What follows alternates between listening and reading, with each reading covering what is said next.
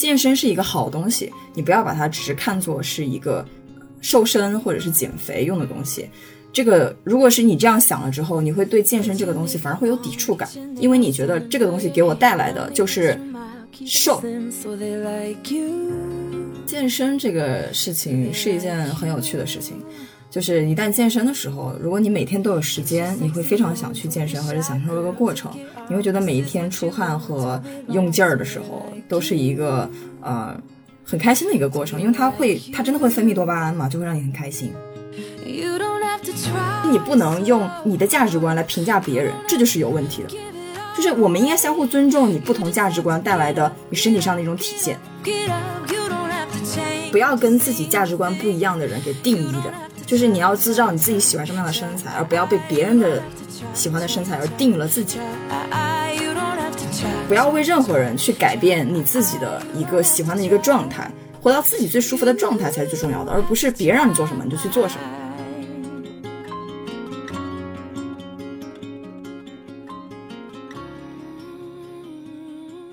大家好，欢迎来最新一期的呃多说两句。我们今天很荣幸能够邀请到健身博主 Jessie 来跟我们聊一聊身材焦虑的话题。先说说我为什么要做这个话题吧，因为一部分也是现在是夏天，然后呢，我其实就看到朋友圈里面也有小姐姐们就说，嗯，在。路上可能没有穿衣自由啊，或者说对自己身材产生各种焦虑，然后还有小姐姐们就从呃两三月份就开始说二三四月不减肥，五六七八月都徒伤悲这样子的话，呃，所以我们今天就来聊聊我们自己跟身材焦虑的故事，以及呃怎么去克服自己的身材焦虑，然后有没有能够给分享给大家的呃一些 tips。要么 Jessie 先简单做一下你的自我介绍。OK，好，大家好，我叫 Jessie，然后我本本职工作呢是一个在科技公司做一个 PM，然后但是我的副业就相当于是一个健身博主，嗯，对，啊，之前的话有长达将近十年的一个健身的经历吧，就是也胖过、瘦过、瘦过、胖过，反正最大的一个体重的差距可能将近有三十斤。嗯，所以也经历过刚刚说的那些身材焦虑啊，以及呃，可能这两年会好一点，随着年龄的增大嘛，就对身体焦虑这方面是好了很多，甚至现在完全没有身材焦虑的这回事儿。所以就想跟大家分享一下我是怎么经历过这些坎坷，以及以及现在变成了一个对自己身体比较自信的一个状态。对，嗯嗯，那第一个问题我们就先来聊一下。就是身材焦虑开始的原因，我先分享一下我的身材焦虑的起因吧。就是我从小就是个相对比较胖的小女孩，我爸爸其实也比较胖，所以呢，我爸妈从小就比较焦虑，或者说担心我是不是遗传就会比较胖。另外就是家里呃也有一个呃朋友，从四五岁的时候就跟我说过一句话，说减减肥是一个女人一辈子的任务。然后这句话其实。对我影响也一直蛮大的，然后我记得上小学的时候，我爸就开始比较正式的在意我。比较胖这件事，呃，主要是怕因为我胖而受到嘲笑。的确，小学的时候就有女生会跟我说，呃，说我比较胖，呃，然后我就记得比较清楚的是，小学有一个暑假，我爸天天拉着我去游泳。呃，另外一个原因是因为我妈妈是那种怎么吃也不胖的体质，所以就看着他也会给我一定的压力。呃，为什么我不能像他一样胡吃海喝，还有很好的身材？啊，所以这个是我身材。焦虑的一个起因吧，嗯嗯，我想问一下，你当时你说你小时候胖的时候是大概什么样的年龄段，或者是你的身高大概多少，然后体重大概多少？我都不记得，因为小孩子你的身高体重你说不出来，对吧？就是比如说我跟你说一个 number，你也不能就是很快的 judge 这个是不是？但是我觉得我的 BMI 应该肯定是高于同龄人的，对，嗯，那个时候是大概你小学期间吗？还是初中是高中，小学小学对，到初中我就属于正常的范围吧。但小学的时候就是有小肚子，然后就是脸也很胖那种。比如说你在大街上看到这个孩子，你会觉得他是个胖孩子。我觉得那个就是我小的时候，但不是说会觉得这个是一个问题，就是也没有到肥胖的程度。但是我父母就会觉得就是基因上就是易胖体质，那如果不经过一些管理的话，是不是就会肥胖？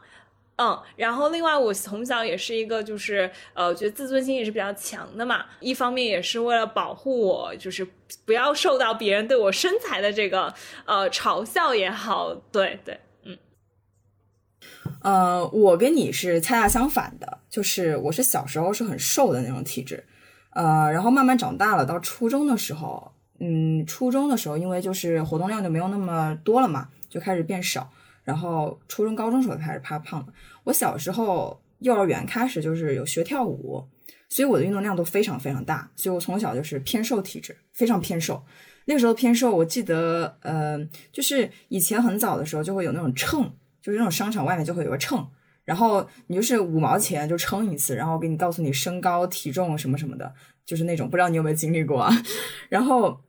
然后我记得非常清楚，嗯，对，我觉得当时还蛮好玩的，嗯，然后我记得非常清楚，是我小时候小学期间，我的体重永远都是那个秤上永远都会说您的体重偏胖二十斤，然后等到我，因为我在，因为它量的是按照你的体重来看你是否在偏瘦的范围嘛。所以我那个时候是偏瘦的，等到我初中的时候，我明显就记得，呃，我的体重就慢慢的就是变成偏瘦十斤，偏瘦五斤，您的体重正常，就到了这种过渡阶段。然后，但是后来我高中的时候有一段时间是非常胖的，非常胖，胖到我妈就觉得我太胖了，就必须得减肥。呃，我深刻的记得那个时候我胖到了，就是肥胖纹都被我给撑出来了那段时间。就是我的腿上的肥胖纹到现在是有的，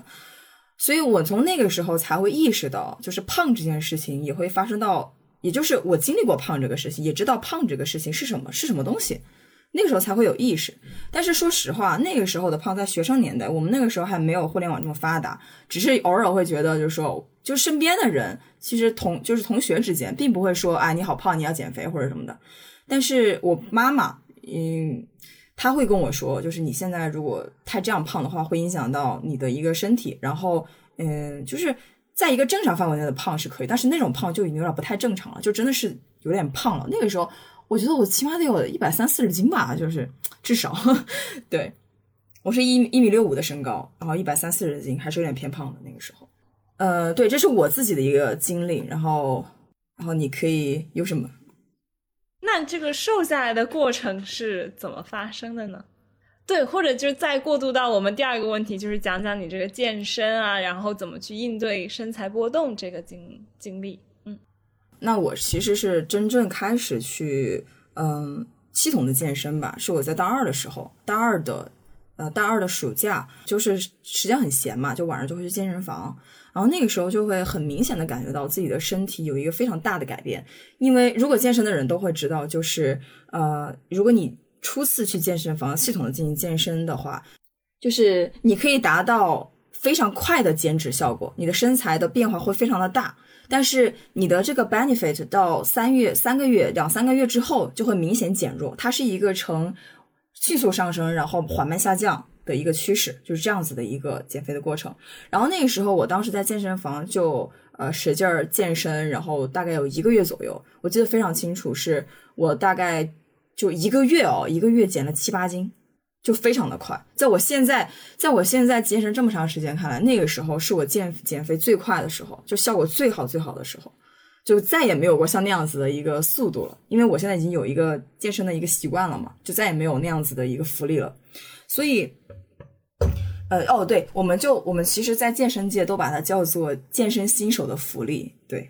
呃，后来呢？但是后来就是那个暑假过完之后，回去到学校，然后你因为你的工作呀，啊不，你学习，嗯，然后各种生活上的一些事情，没有办法去系统的去健身。而且那个时候是学生党嘛，你没有那么多钱去报个健身房，说你要系统去健身，别人觉得哇，你这你这好有钱，好有时间啊，对吧？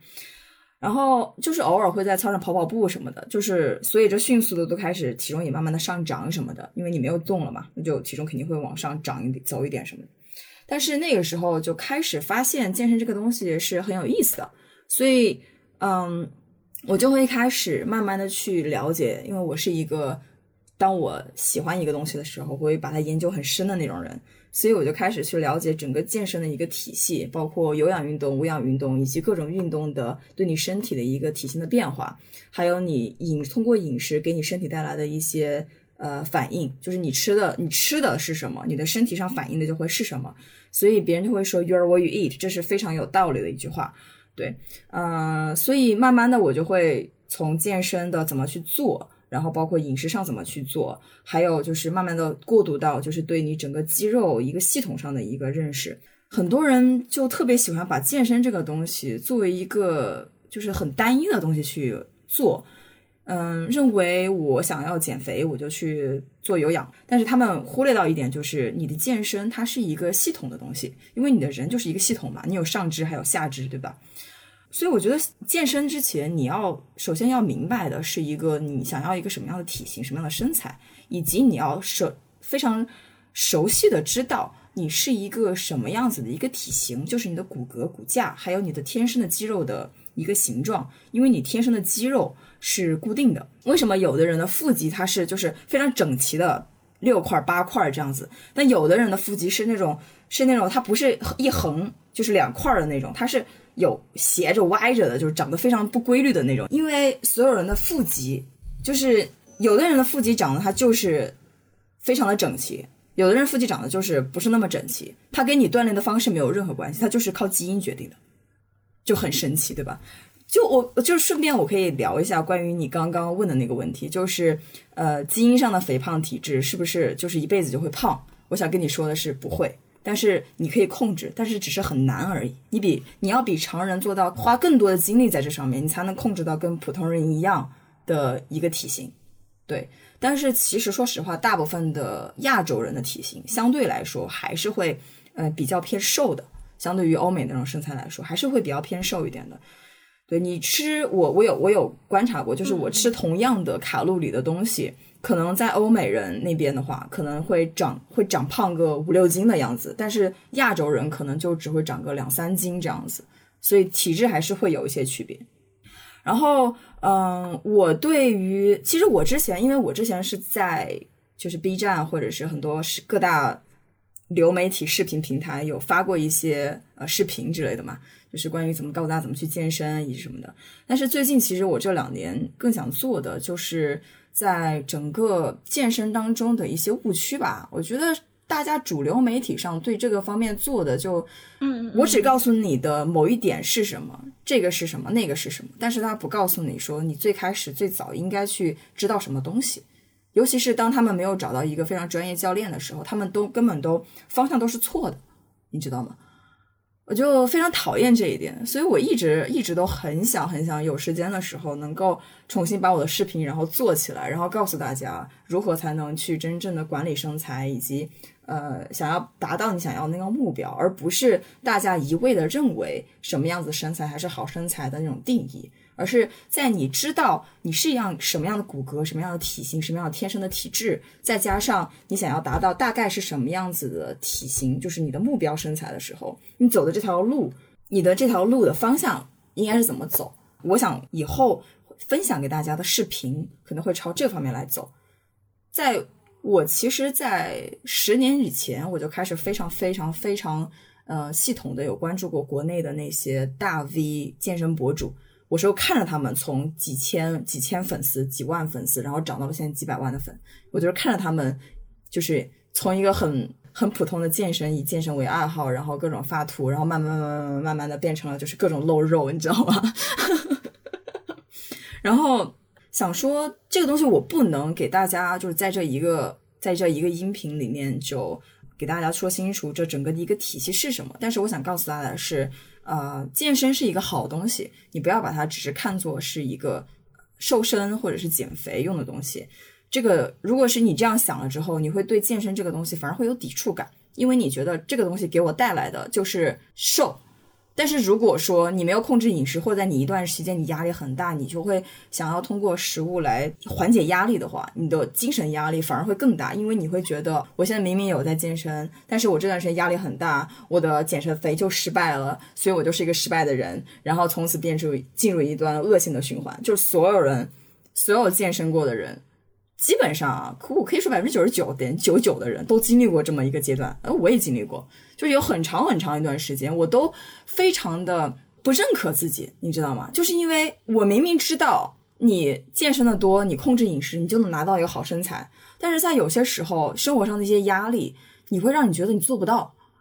然后再看到网上，因为。就网上的很多健身博主就会说啊，你要管住你的迈开腿，管住嘴，你才可以怎么怎么样，你才是一个就是自律的人，成功的人。然后你就会通过这些洗脑，就会觉得自己好垃圾，怎么这么失败啊什么的，就开始陷入一种自我怀疑。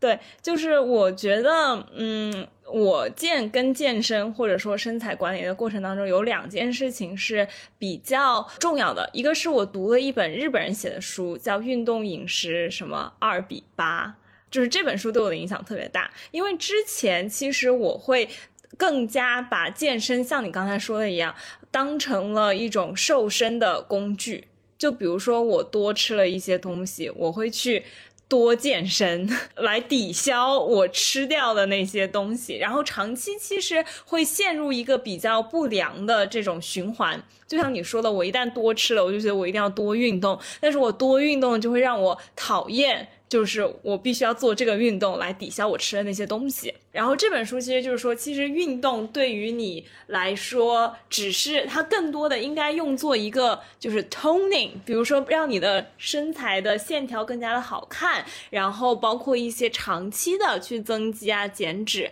但是就就是从如果一个每天都需要做的事情，其实是饮食，但这个饮食呢又不是只是管住嘴这三个字，说的就是很让人。有抵触，它让你。觉得你不能吃什么？我觉得大家很多人没有一个跟食物健康的关系，或者说他不知道什么是呃一个均衡的膳食，甚至因为我们小的时候上课是没有营养课的，我甚至也是慢慢的才知道啊，饮食的结构应该多吃呃蛋白质，你才能扛饿，然后多吃一点呃 DGI 的这种碳水等等等等，然后吃大量的蔬菜和水果等等，呃，然后其实是慢。慢的，你喜欢上这样子的饮食结构，你就不需要去管住嘴。If that makes sense，就是我觉得现在对于我来说，比如吃一顿火锅，吃一顿烤肉，呃，是很享受的事情，但不是我每天都想要去做的事情。就是首先从饮食上面，能够真的爱上那种非加工的、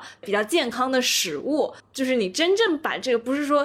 为了为了瘦而去吃这个东西，而是说这个就是你本身的这个，嗯。饮食的结构，然后第二点，我想刚刚回应的就是这个健身博主这件事情。我其实也是之前关注了很多健身博主，但是后来我其实都取关了他们，嗯，就是因为他们会给我一种压力。对，因为他经常就会发一种什么十五分钟什么什么腹肌训练，呃，就是我现在用了另外一种方式，比如说我会去搜帕梅拉的视频，我就会搜周六野的视频，然后我搜几个觉得我可以做的，我把它放在自己的收藏夹。哪里？但是我是不是关注这些博主？我不会天天在我的 feed 上面看到他们的更新。对，啊，因为这个会给我一种压力。然后健身本身对于我来说是一个，嗯，就是我追求的是一种，不是说我每天要达到什么什么标准。就是我之前上过几次私教，我就跟私教说，我来就是让我比上一次来更好就行。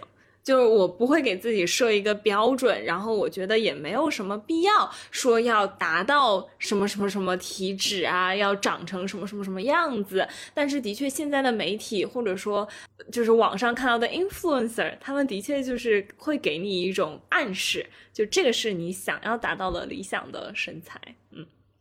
对，我觉得你刚刚说的非常到位。我。就是因为长期，其实我之前感觉到微博上关注的起码百分之五十都是健身博主，后来我一个个基本上全部取关，我只关注了那几个让我觉得是比较干货，同时只是分享一些健身上的一些干货或者是呃自己的经历吧，并不会给你很多焦虑感。但是我也能理解说为什么健身博主很容易去发这种鸡汤文，因为健身说实话它就是一个挺反人类的东西，就是你要去让你累，让你肌肉酸痛。然后让你觉得出汗，呃，可能之后会觉得很舒服，但是在这期间你并没有会觉得说这是一件很 enjoy 这个事情的一件事情，所以你必须要通过一种鸡汤文让你觉得哦这个是可以的，这个是好的，加油加油加油。所以你每次在看那些嗯，就是健身视频的时候，他们都会在旁边不断的给你打劲儿、打劲儿、打劲儿，就是因为这件事情真的是很难，对于所有人来说都是很难。对，哪怕是我这种健身这么长时间的人来说，也是很难的一件事情。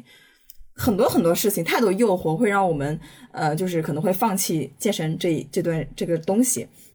嗯嗯嗯，所以我觉得我会更加 appreciate，比如说有博主跟我说，呃，就跟我说这件事情是很难，然后其实鼓励我们去找到一种适合自己的方式。我觉得现在包括 Keep 上也好，比如说最近 Keep 有一个测试，就是你输你回答一些问题，他跟你说你是什么初级、中级、高级，然后给你推一些课程。嗯，但是我希望能够有更多的。就这个东西会给别人一种压力，就比如说我测试出来发现我就是个小白，对吧？对，这个会让我觉得很迷茫。嗯，就是能不能够有，嗯，就像你说的，有人在最开始的时候就跟你去承认这件事情是一个困难的事情。对。然后我们其实是要找到一个不要把健身当成一个突击性的那种东西，而是说长期的一个目标。然后哪些是可以让你循序渐进的，可以帮助你不要放弃。的，因为我不是一个呃，就是每周去健身房打卡，或者说每周跑多少个公里的人。我其实是一个就是非常的 casual 的健身的习惯吧。比如说这段时间，我就喜欢多去跑跑步，然后这段时间我就喜欢在家跳帕梅拉，或者说这段时间我什么也不做。慢慢的，我身体有一个机能，就是我不很长时间不动，它会提醒我去动一动，嗯。就是慢慢会有这样子的习惯，但并没有说像那些博主说的啊，我一天不跑步我就会觉得难受。这个我还真没有。对，对我觉得健身这个事情是一件很有趣的事情。就是一旦健身的时候，如果你每天都有时间，你会非常想去健身，或者享受这个过程。你会觉得每一天出汗和用劲儿的时候都是一个呃。很开心的一个过程，因为它会，它真的会分泌多巴胺嘛，就会让你很开心。但是，一段时间一段时间，当你有了一个压力，就是工作上的压力或者生活上其他的事情，让你无法去健身，没有时间去健身的时候，这个东西也能迅速的被放弃。就是打比方我来说，我去年有一个非常系统的健身，我去年有减有瘦过二十五斤，就非常成功瘦二十五斤，然后身体就状态非常好。嗯，整个体型我很满意，而且精神状态我也很满意，就是达到了我自己觉得我觉得还不错的一个水准吧。虽然没有觉得没有很瘦哈，但是我觉得那个状态是我非常喜欢的，而且精神感觉饱满。但到今年的时候，因为我现在带带一个 team，然后我是个 team leader，所以我不得不在很多很多时候加班，然后带着团队一起加班，然后没有办法就要就要去做这些事情，经常会工作到晚上十点、十一二点，甚至凌晨的时候。我怎么可能有时间去健身？你让我早上起来去健身，我还不如多睡会觉呢。就是这种，你知道吗？所以在在今年的过年之后到现在为止，我都可以说基本上没有把健身这件事情放到我的一个很高呃优先的一个位置上，因为它变成了一个只是偶尔去运动一下或者是怎么样。它我现在没有把它变成一个规律性的一件事情来做，但是我并没有觉得这件事情是一个。嗯，就是很有负罪感，或者觉得我不应该，但是我怎么怎么样？我现在把这件事情看的就很平淡，因为我现在最主要的目的是为了像现在完成我现在的工作，然后把我我手上的事情，呃，做得很完美，然后之后好好休息，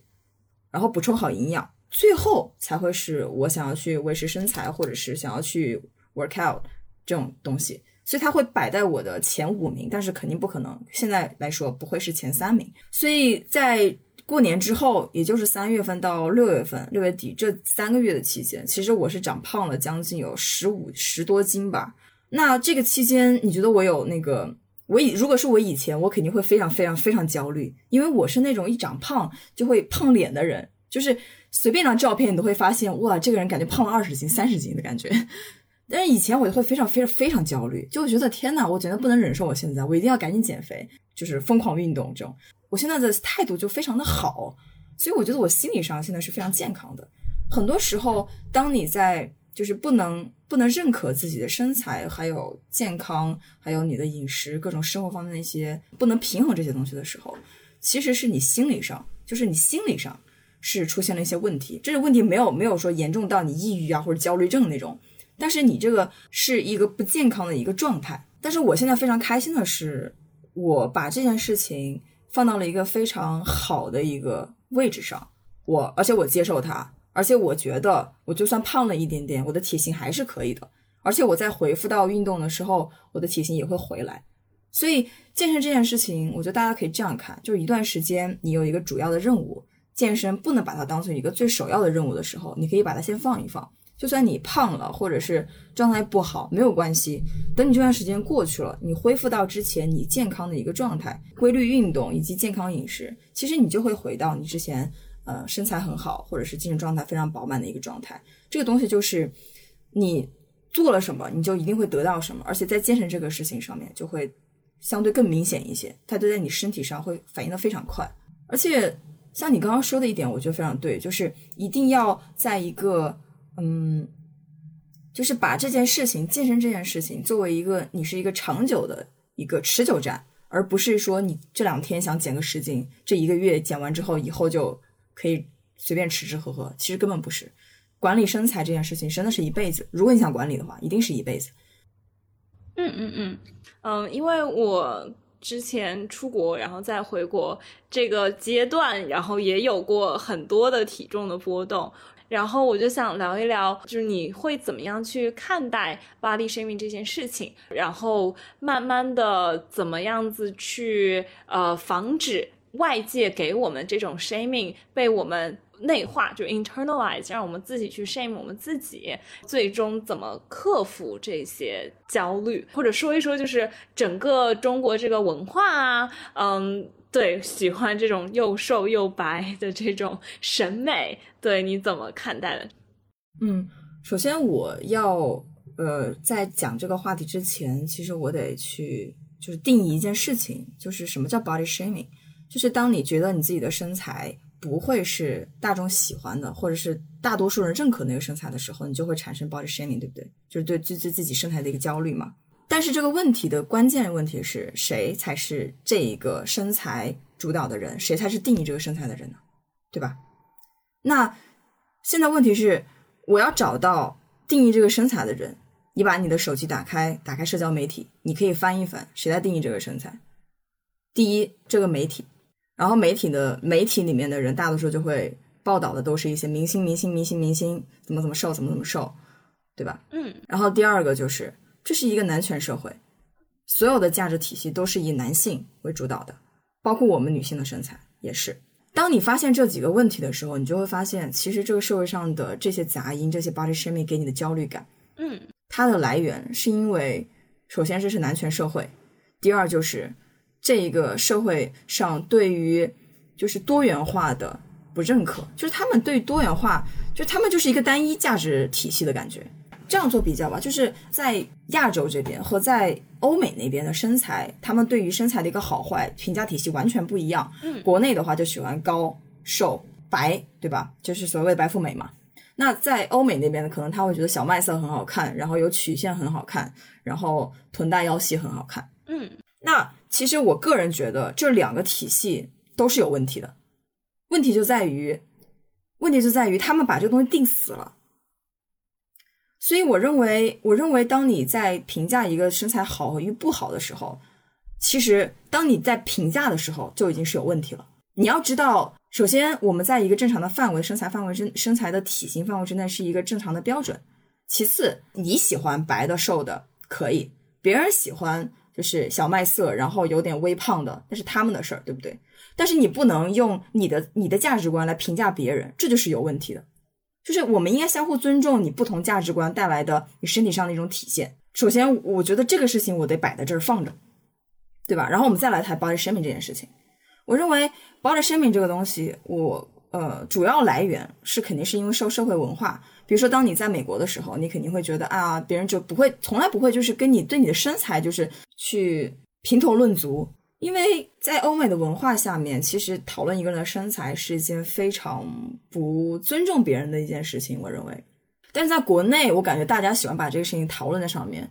是因为很多文化上，大家好像就觉得说，哦，我我不是想跟你唠近乎嘛，我想跟你聊一下，就是什么什么之类，所以先从你的这个体型开始讲起，这就是没话找话说。我觉得像这种人，就是属于应该应该就是就是你这种情商可以了，你知道吗？可以了，不要再强奸，你不要再更低了，你不要再每天在这种就是没话找话聊，还找到别人的一个不想聊的一个话题上，还给别人扎一针。我这种人就就不要跟他们交往太深就好了。让自己远离这种人，自己会亲近一点。对，body shaming 这种事情，就是而且很多就是现在大家因为互联网太发达了，大家每一个人都刷刷手机的时候都微博呀、小红书啊，就里面看到就今天我又瘦了多少，明天我又怎么怎么样，然后看到每一个人都好像光鲜亮丽，像一个明星一样。嗯，我觉得这满足了大家的一种就虚荣心吧。我觉得很多人就是在一种虚荣心上，所以才会那么在意别人对自己身材怎么看。就是如果因为我因为我是也是一个呃摄影师，就是比较喜欢拍照的那种人，我在拍照的时候会明显感觉到你是你的你身体上真正胖瘦的五斤五斤哦，只有五斤，你在镜头上可以放大为十五斤，非常非常明显。所以所有的明星，所有的明星，他们的身材都是九十斤，甚至更少，就是没有人会超过九十五斤，甚至不会有人超过一百斤，一百斤就是胖子，就是胖明星。但是你把它放到我们正常人的体型来看，不是在镜就是镜头前面来工作那些人来看，一百斤的人其实已经很瘦了，对不对？所以这个体系下面，我就觉得这就是很畸形的一种事情，我就去把人逼到一种绝境的感觉。所以在这种 body shaming 的情况下，那说到这儿，我们怎么去解套？就怎么去？克服这些外界给我们的，因为说实话，我觉得首先是我怎么去看待别人对我胖瘦的评价，就是我现在发现，大部分人评价胖瘦的不是我身边的同龄人，我会发现渐渐的大家只会说你瘦了，说少一点你胖了，但是父母这一辈的人，包括家里面的 family friends，对吧？见面就会说你胖了，你瘦了。然后我慢慢的跟我自己说的是，嗯，这个也不一定是说像你说的，别人就是没话找话。我就觉得我们中国人的文化当中，可能就是非常的，嗯，就家庭化，嗯，就是人和人之间的界限没有画的那么那么明显。然后我慢慢的越来越大，就是我有一种领悟，就是说谁也没有多在意谁，对，就是别人跟你说这句话。真的也不是因为他在意你，就是你真的胖了多少，你瘦了多少，对于他们来说就是一个感官而已。对，所以最后还是让我们回到家里，自己看看自己能不能就是接纳我们自己。就是我现在可以到一种，嗯呃，我说是境界吧，因为我也是跟这个呃 struggle 了很久。我现在可以到的一种程度，就是我只需要一台秤，就是我需要每天去。也不一定是每天了，但是至少每周我会上几次秤，这样子我知道我真实的知道我是胖了还是瘦了。因为我之前有一段时间也是不上秤，然后但我会发现我会花很多时间照镜子，然后人对自己的身体其实是这个感知啊是有一种，我觉得是有一种扭曲的。就你有的时候可能看着镜子觉得你很瘦，但是你胖了，或者你看镜子很胖，但其实你很瘦，对吧？然后这个秤其实是帮我。给我了一个就是仲裁者，就首先这个数值也不会波动特别大。如果你每天去上秤的话，因为你自然的这个就会给你一种 feedback，然后你就会多吃点少吃点等等等等。嗯，然后我不是那种一天上七次秤的人，我觉得那个也有点太过了。就吃一顿饭看我长了多少斤，对吧？你喝一口水你都能沉一点呢。但是可以让我在更多的时间去不去想我的体重，因为我知道它多重。对吧？所以就这个东西，其实对我是一件解脱，就很奇怪。嗯嗯。但是其实啊，你刚刚那个地方我说的稍微有点问题，就是你的体重和你的体型是两码事儿。我一米六五，当我在一百一十二斤的左右的时候，我就能穿 S 码的衣服，就是因为我的三围已经是能够穿进 S 码的衣服的人。但是很多人一百一十二斤的时候，可能他们只能穿不进 S 码的衣服，他们只能穿 M 码的衣服，就是因为我的维度不一样。所以我觉得，我觉得最好最好的一个就是衡量你自己胖还是瘦的一个方法，就是你把你自己的那个肚子上的肉，你就那么拎一拎，嗯，你的胖瘦，然后然后还有胳膊底下就是那个所谓的蝴蝶臂嘛那块的肉，你拎一拎，然后你再上秤。如果说那块的肉明显多了，你上秤的时候发现自己胖了，体重有上升的话，那就是真的是胖了。但如果说你是在健身当中，然后你的身材，你的身材可能会身材可能会形成一种你先重，然后慢慢再变轻的一个过程，因为你会肌肉增加嘛，所以你体重上会显示说你会重，但是你并不代表说你的体型就会变重，就变胖这样子。对对对对对，嗯，的确这两个地方是最明显的地方。对我，我可以告诉大家一个 tips，就是说，就是你减肥的时候，最先瘦的是你的上半身，不是胸啊，上半身。就我自己而言，我去年减肥的经历而言，是我的很明显是我的肚子和我的胳膊是一起瘦的，就很明显，他们上身的一个速度是一样的，就先上先瘦上半身，等到我的体脂到了一定的，就低到一定的。百分之二十以下的时候，我的腿才有明显的一个变化，而而且胖的时候也是先胖上半身，所以你不管是胖还是瘦，你先捏捏自己肚子上的肉和自己胳膊上的肉，你就知道自己胖了还是瘦，这是非常非常好的一个方法，呵 呵分享给大家。好的，学到。对，而且我们再回到刚刚说那个 body shaming 的事情吧，我觉得 body shaming 第一点就是不要跟自己价值观不一样的人给定义的。就是你要知道你自己喜欢什么样的身材，而不要被别人的喜欢的身材而定了自己。首先你要很明确的是自己是这个，其次就是你不要被男权社会下的一种世界观和认为女性应该是什么样什么样子的一个形式而被洗脑。就是我这样解释，就是这个问题为什么会在我就是去年的时候有一个非常大的反省，是因为我发现就是在我们这个男权社会下面，女性的所有的身材。可能也尤其是亚洲这边，为什么那么喜欢瘦？我一直在思考这个问题：为什么大家都喜欢又瘦的又白的，对吧？可能就是因为你瘦了之后，你才毫无缚鸡之力啊，你才容易被所谓的控制，或者是嗯，才能体现出可能那些男性的一些不自信，就他们觉得自己好像太瘦了，然后所以觉得嗯不够有力量。那我就希望，那我的另一半也不要太有力量。那这样我会觉得自己好像挺挺没有大太男性化的那一面。所以我希望我的女女朋友就会稍瘦一点，会好看一些。就是真的有人会是这样想的，你知道吗？然后就觉得这种这种这种这种评价体系就很奇怪。我觉得就是女性喜欢什么样子，就是女性这个女人这个女性她想要一个瘦的或者是有点微胖的身材。这个男性喜欢她的就应该是她这样的身材以及他的这种观念，而不是当男性说哦我喜欢你的时，我喜欢你瘦一点的时候，这个女性去为了这个男性去减肥，这个是非常错误的一个事情，你知道吗？就是不要为任何人去改变你自己的一个喜欢的一个状态，这样子的话，我觉得活出自己，就是活到自己最舒服的状态才是最重要的，而不是别人让你做什么你就去做什么。而且人的价值观是在不断改变的，你不可能十年前有一个价值观，然后你还要不断的去改变自己的一个迎合到所有人大众的一个审美，然后不断的改变改变自己。我觉得那样的生活是很累的。对，这是我对 body shaming 就是一个你要反对，你要反击，就内心里你要知道，呃，这个是错的，这些是错的，你要有自己的一个树立要自己的一个价值观，这是很重要的。对。嗯，我觉得说到最后还是自己的一个自信和自我的接纳。最近，嗯，经常有人会跟我说一件事情，就是发现身边很多人都结婚生孩子了。我觉得这个事情其实也是很很类似的一个事情，就是可以拿做一个类比。就别人告诉你的身材要什么什么样，就像别人跟你说你要结婚生孩子是一样的。然后有些人问我，我怎么去 handle 这些压力？一我会跟他们说，别人没有那么在意你的生活。对对，就你最后做什么样子的决定，其实都是在你在身上在承担。对，说说白一句话就是不要太把自己当回事儿。对，是这个世界没有那么关注你。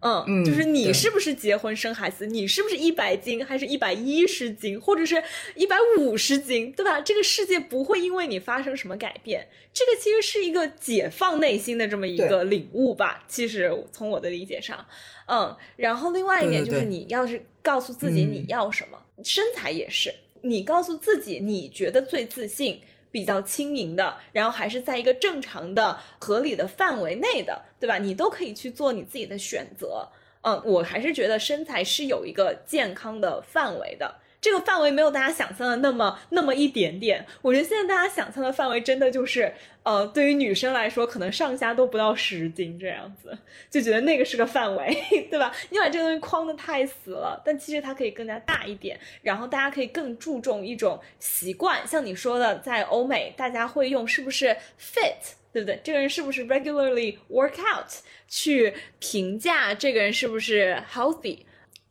对，就是还是要自己告诉自己我要什么，然后非常的坚定，这个就是最适合我的。嗯，然后别人对你的一些质疑，你可以也不会变得非常的 defensive，然后慢慢的人和人之间，我相信还是会互相理解的。嗯，对对。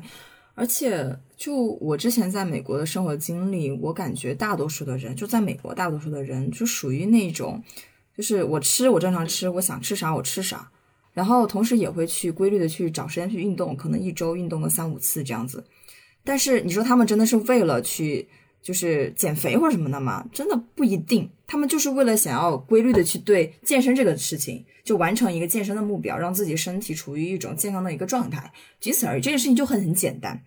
你把健身这个事情直接等于减肥的话，这个健身就会很没趣。所以为什么那么多人在减肥之后又，就会觉得说减肥了之后，呃，就开始运动了之后，就觉得健身这件事情是很难，然后很痛苦的一件事情，因为你把直接就等于减肥，然后然后健身就会戴着很多个帽子，然后你就会发现。我就很难迈出这种压力，就是就是很难释放这种压力，就觉得健身这个东西就不单纯，单纯的去做健身这件事情，反而会让自己的心理上还有生活上变得更加的愉悦一些。我认为，而而且我觉得，嗯，其实说到底吧，我觉得很多女性在国内的时候，她们很难去知道什么叫做一个就是要自我认可。我觉得这是一个非常大的话题吧，因为它这是一个过程。你觉得你自我认可大概是从什么时候开始？就是觉得说，哦，我现在只是不想要那么那么瘦，或者是想只是想让健身的时候让我去一个呃放松一下，然后想去做就去做这样的一个状态，而不是就是只是在既定的一个审美当中完成，好像是完成一个别人想要的一个状态。你是什么时候大概是呃释放自己心里的，然后跟自己和解？我觉得这个很晚，这个其实是比较最近的事情，可能是我回国之后要一年这样。我觉得就是这个自我认可，它是一个特别大的话题。对，就是这个不是不是身材这一件事情决定的，就是我觉得我慢慢变得自信，很大一部分也是我呃工作变得。更加满意，嗯，我跟你一样。然后我可以，对吧？我可以经济独立，我觉得自己是一个非常有安全感的人，这个是会蔓延到我身材上面的。对吧？就是我觉得我一直在学校里面，其实还是在跟同龄人去攀比，然后甚至有一些迷茫，就是我也不知道什么是好的生活，而且那个时候也是依赖父母的。然后刚步入社会的时候，也其实也是迷茫，因为也没有什么积累，对吧？呃，然后呃，身边的人还是大部分人第一份工作也不会特别的满意，嗯，或者说至少要给自己找点出路吧。嗯，所以我觉得我之前的感情经历或者怎么样，其实都不是非常的呃 nice 的感情经历，呃，然后在美国那社会，就是我觉得我情感经历上面也没有，就是说我的伴侣给我特别多的 affirmation，if that makes sense。对，因为我其实呃简单的讲一下，就是我比较喜欢跟我崇拜的人在一起谈恋爱，这个导致的是什么呢？就是我其实是渴望他们的 affirmation。但是崇拜的原因是因为这个 affirmation 就没有那么容易得到，if that makes sense。嗯，所以就是我在这种一个比较奇怪的这么一个 cycle 当中，嗯，就是我其实是想从异性得到一些 validation，但是我想要得到这些 validation 的异性反而是不容易给我 validation 的异性。就是再说的直白一点，就是那些喜欢我的人，我一般不怎么喜欢他们。嗯，就会把，但是我一直都会把这个东西当成一种外界给我的 affirmation 嘛，嗯，但是慢慢的到我现在，就像我刚才说的，我慢慢的自己可以给自己安全感之后，就会发现我真的不想要、不需要这些 validation，就来自于异性的。其实还是这个男权社会嘛。就是你最后是不是？就我觉得女性不管怎么样，你再瘦再美，化妆穿衣服，你还是想说在社会上觉得自己是个 attractive 有吸引力的人。就不管这个是说别人喜欢你有个固定男朋友，还是有人追你，还是有人给你照片点赞，你最后还是想去确认我是不是一个 attractive 的人。嗯，这个是我觉得嗯一个一个共性吧。但是我现在呢，就真真正正。我觉得可能真的是这半年以来，嗯，发生的事情，就是我非常的自信，然后 OK with being myself，就是我自己独处觉得很开心，然后我也不需要通过跟异性之间的关系给我一些这方面的 affirmation，然后我反而会去会让我的人际关系变得更加的简单一些，因为我知道什么样子的人是。嗯，适合我的什么样子人是不适合我的，而不是说我为了得到这个 validation 而刻意的 去跟他们在一起，呃，就是为了谈恋爱而谈恋爱吧，或者为了得到这个东西，为了得到这种认可而谈恋爱。但这个是个特别漫长的过程，我觉得这个就是要说到一个女性成长的话题了。这个我们之后可以单独说。嗯，好呀。我觉得刚刚刚你的经历还有我的经历，可以可以总结一下，就是说，其实每个人在每个年龄段，尤其是我们女生哈，我就说我们女生，因为我也只是个女的，我也不知道男性怎么想。嗯，就是在我们成长过程中，都会渴望到外界的一些认可。第一是外界的认可，然后外界的认可之后，才会有一些自我认可。但是在国内这种环境下，很多父母就是对自己的孩子会有一些打压，呃，然后所以开始怀疑自己的一种自我认可，就自我认可度非常低。然后慢慢的你长大之后，你想有一些，比如说谈恋爱，然后通过对象的一些反馈来提高自己的一些自我认可度。但是有时候，比如说你情感受挫，或者像你刚刚说的，你很喜欢一些比你厉害的人，那么这个时候你就很难得到一种认可。对吧？但你没有到得到他们认可的时候，你又开始自我怀疑自我的认可感是否是就是自我的认可这件事情。然后，但是等我们慢慢就长到了，就是自己开始独立去呃经济独立，然后独自去面对工作上的一切事情、生活上的一切大事小事的时候，你会发现哦，这件事情原来是我自己可以去争取的。也就是说，你的自我认可其实并不依赖于任何一个人或者是那么一群人，而是你是需要。努力去创造这么一个环境，然后这个环境会给到你一个非常好的认可，然后你会发现哦，其实自我认可就是很简单的一件事情，而不是一个很复杂的事情。当然，我觉得这个，但是我觉得这个过程其实是比较嗯复杂的，因为你会经经历那些你认可不认可、认可不认可的那种呃循环嘛。那我觉得就是，比如说我们现在都已经工作两三年了，所以我们在整个工作上面的一些认可度是自我有有价值的这种认可是非常高的，所以我们才慢慢的就是对自我的身材啊，或者自我的外表啊，或者是各种方方面面的认可，就会认可度就会非常就是提高到很多。我觉得这是有直接关系的，就是说白了还是说你得去创造这么一个对你认可的一个事情。对对对，嗯。这个，但是像你说，这个社会的确没有那种氛围吧？就像你说，这种父母在家族就从我们从小的家庭环境当中，嗯，就是别人家的孩子这句话，其实就是一个很鲜明的例子。嗯，我觉得人成长，就是人这辈子真的是。一个人就是越来越长大，越觉得就这辈子你能够活到一种你自己很喜欢你自己，我觉得就是一件很了不起的一件事情。嗯，然后大多数人其实做不到。嗯嗯，因为你会非常的，任何人对你一些评价呀什么什么的，包括一些工作上的成就也好，嗯，我觉得人还是非常容易受影响的。但是能不能逐渐能够有一个强大的内心？自己对自己一种接纳，嗯，这个真的是一生的 project，而且我觉得也不是说你二十岁得到就可以一辈子都是这样子，因为还有很多不确定性。但是我相信它这个是一个螺旋向上的这么一个过程，嗯，阅历越多，肯定是会让你的内心变得更加的强大。而且我真的觉得我们的文化是在改变的。就是我还是愿意去相信，我愿意去相信现在新一代的父母们，呃，包括老师们，他们会用更加鼓励的方式去对待孩子。然后我也希觉得这个社会在慢慢的变多元，可能最开始就是一个广告，多多雇几个身材不都一样的模特开始。可能是从这些非常小的事情开始，甚至有人也觉得他们在收割这个红利啊。但是只要让这些多元化的因素存在在大家的眼睛里面，呃，存在在我们这个社会上面，像社 social media 也是能够有一些。alternative 的这种 influencer 站出来，对吧？所以我其实我自己看视频的时候，我也会比较喜欢看一些小众一点的，嗯，多元化一些的东西，让我自己不要在一个茧房里面。对，我觉得我们已经上升到了一种哲学话题和社会话题了。这个 podcast 本质其实也是比较社会学，I guess。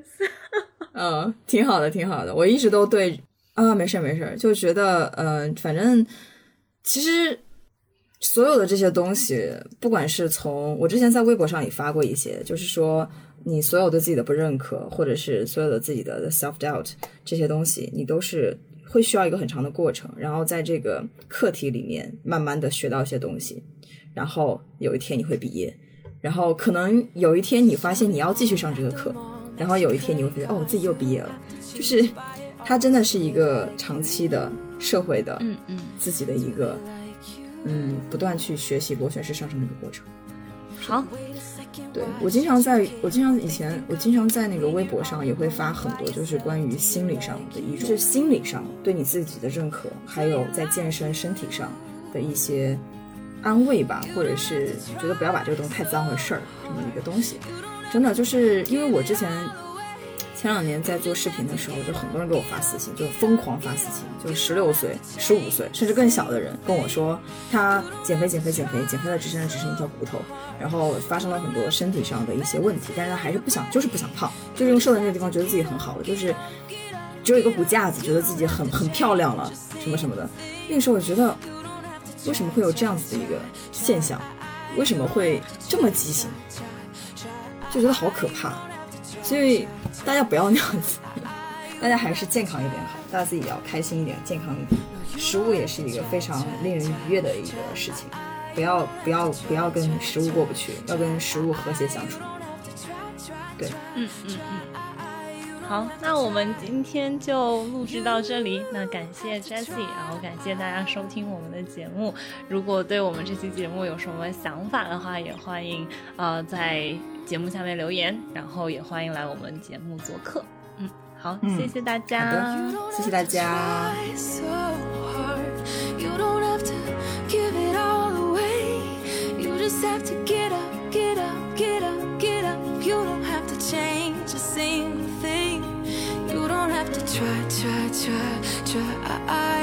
have to try, try, try, try. You don't have to try, to try. Take your makeup off, let your hair down, take a breath, look into the mirror at yourself. Don't you like you?